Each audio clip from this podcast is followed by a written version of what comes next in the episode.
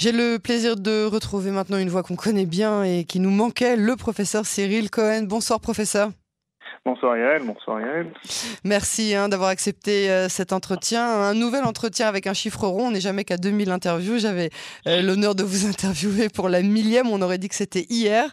Je rappelle que vous êtes le directeur du laboratoire d'immunothérapie euh, de l'université de Barilan à Ramat Gan et que vous êtes membre du conseil consultatif sur les essais cliniques du vaccin Covid au sein du ministère de la Santé. Vous êtes aussi et surtout, on va en parler, le président de l'association israélienne de recherche contre le cancer. Il y a d'autres titres, mais comme je disais. On va garder cela pour l'instant et on va revenir un peu plus tard euh, sur le thème de la recherche contre le cancer à la fin de cet entretien. Je voudrais mhm. malgré tout qu'on commence avec euh, l'évolution du, Covid-19 euh, en Israël. Ça fait longtemps que j'ai pas dit ces mots, ça fait longtemps qu'on n'en parle plus quotidiennement, mais on sait que de nouvelles vagues nous attendent, notamment cet hiver. Alors parlez-nous, faites-nous les présentations avec le variant BQ11. Mhm.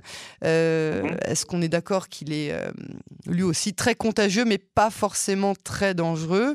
On est dans la hausse hein, en Israël et dans le monde entier de cas graves. Mhm.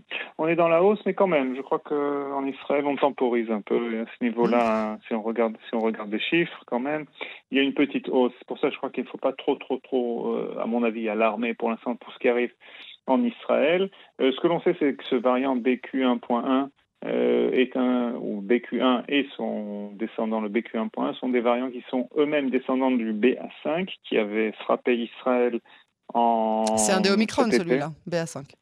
Tous, tous, en fait, de ce qu'on appelle la famille Omicron. En fait, quand on parle de cette famille Omicron, les principales caractéristiques, ce sont des infections des voies respiratoires supérieures, moins profondes que ce qu'on avait connu avec les précédentes vagues. Ce sont des infections qui sont moins létales on, estime à peu près dix fois moins que mhm. euh, les précédentes vagues, les précédents variants. Puis, évidemment, comme vous l'avez dit, ce sont des variants qui sont extrêmement contagieux, ce qui n'est pas toujours une mauvaise mhm. chose parce qu'au niveau de la population, ça permet quand même d'immuniser. Et si la population est bien protégée, entre guillemets, avec des, vaccins, ça permet d'éviter aussi les vaccins évitent les formes graves. Donc c'est comme je l'avais dit souvent, un peu une stratégie de sortie qui est basée sur euh, ce, mélange de, je dirais, de traitement, d'exposition naturelle et de vaccins. Le problème qu'on a maintenant avec ces, ces variants, une fois de plus, attention, je ne dis pas que c'est inoffensif. Malheureusement, il y a toujours des gens qui meurent de la Covid-19, il y a des gens qui sont hospitalisés, les gens ont tendance à, je veux à, à penser que si euh, la létalité a baissé, eh ben, on est dans une bonne situation. Non, on est, on est malheureusement, on fait face, mais ce n'est pas ce qu'on a connu. Ce n'est pas l'alarmisme, c'est pas, ce n'est pas ce qu'on avait connu. Et on espère justement que euh, cela, je dirais, restera dans ces eaux-là. Le problème du BQ 1.1, c'est que de récentes études ah, attendez, attendez, on vous a perdu des récentes études? Allô, oui. Oui, de récentes études oui, je disais que de récentes études, vous m'entendez oui. ont, montré que ce variant était plus résistant ah.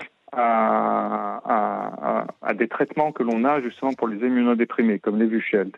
Ça, ça nous inquiète un peu parce qu'à ce moment-là, vu que la vaccination ne marche pas chez ces patients et, et qui n'ont pas de traitement qui, euh, qui sont, je dirais, euh, capables d'arrêter le BQ 1.1, donc ces patients sont euh, plus ou moins explosé. Alors ça, c'est ça un peu qui nous inquiète.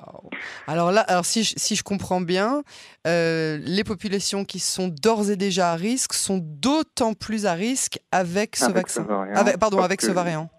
Parce qu'une partie, une partie des traitements n'est pas, je dirais, fiable.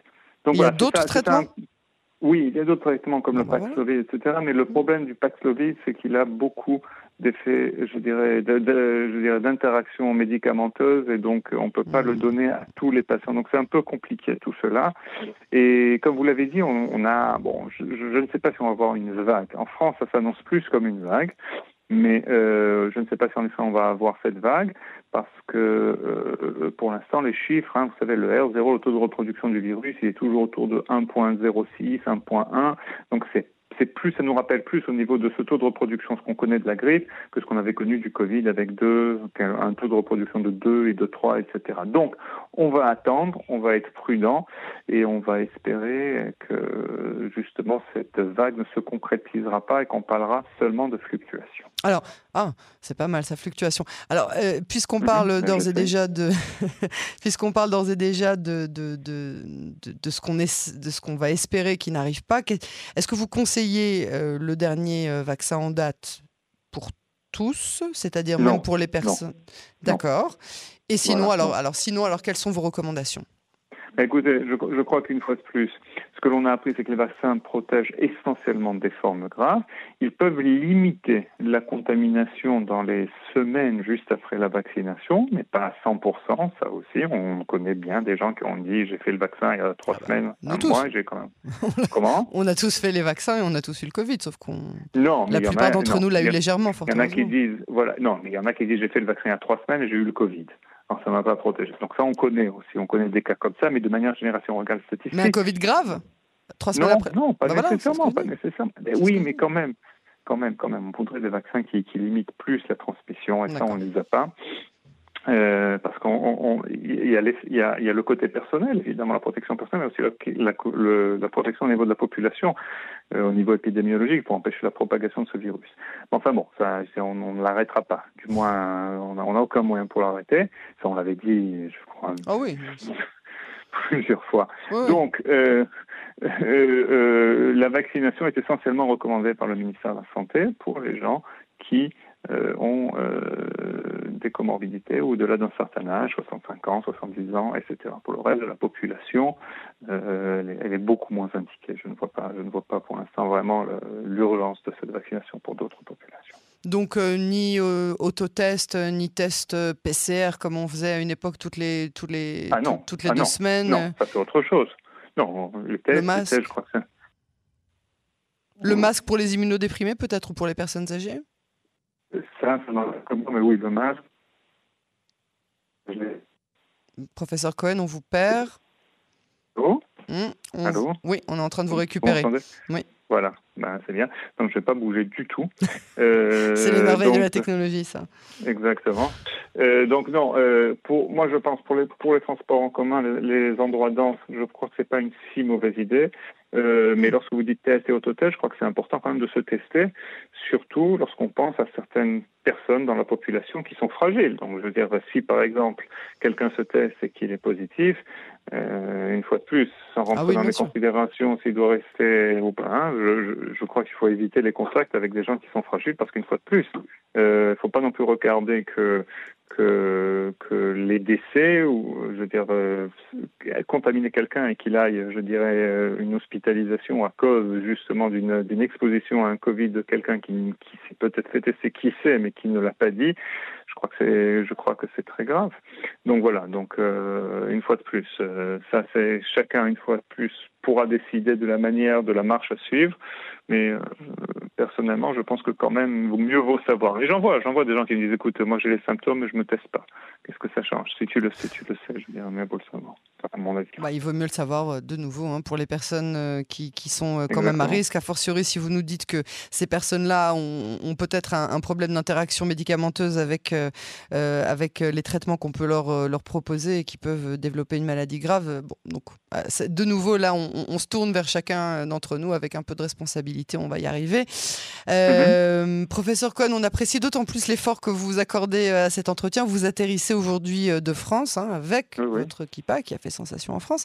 Vous avez ah, donné en France, vous avez donné en France un cycle de conférences qui vous tenait à cœur. Racontez-nous.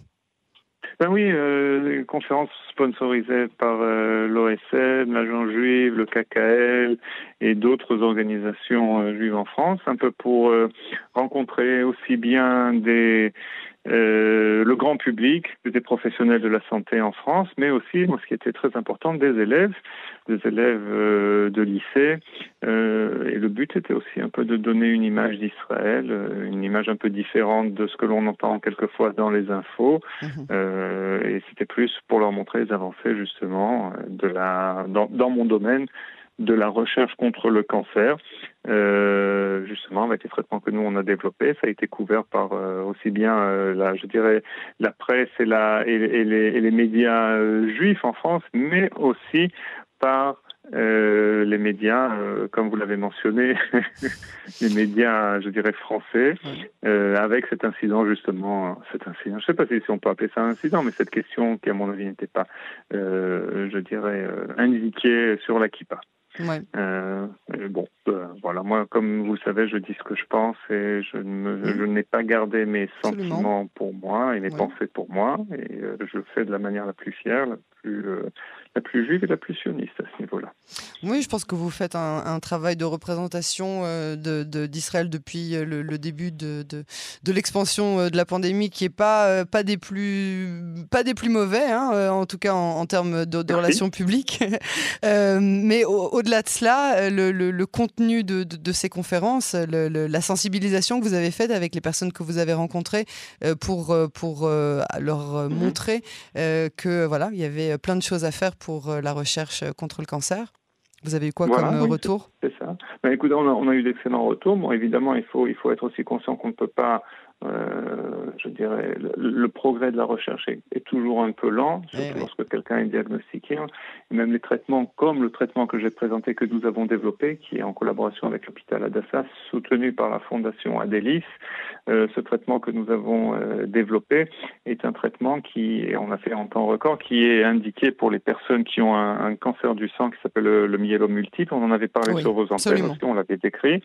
Euh, et donc, on est, on est très heureux, hein, je dirais, je, je me risque à dire fier, de savoir qu'on a traité pratiquement 60 patients et qu'il y a une, soixantaine de patients en Israël qui ont reçu un brin d'ADN qu'on a généré euh, euh, à, Barilan, qu'on a produit à Barilan, qui leur permet, pour ceux qui ont reçu les, les plus hautes doses, aujourd'hui on amène dans les résultats, on vient de publier la le premier groupe de patients, pour ceux qui ont reçu la, plus forte dose, 60, 57% de ces patients sont en rémission. Donc ça, ce sont des...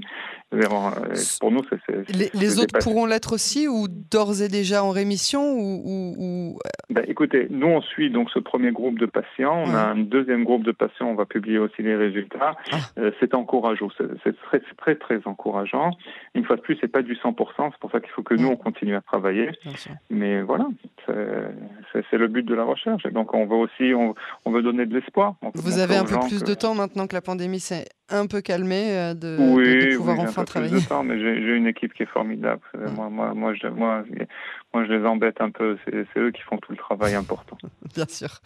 Professeur Cyril Cohen et son humilité légendaire, merci beaucoup euh, pour euh, cet entretien. On est toujours hein, ravis de vous entendre, même à la veille d'une nouvelle fluctuation et pas d'une nouvelle vague mhm. qui nous attend. À très bientôt hein, sur les ondes de Canon français.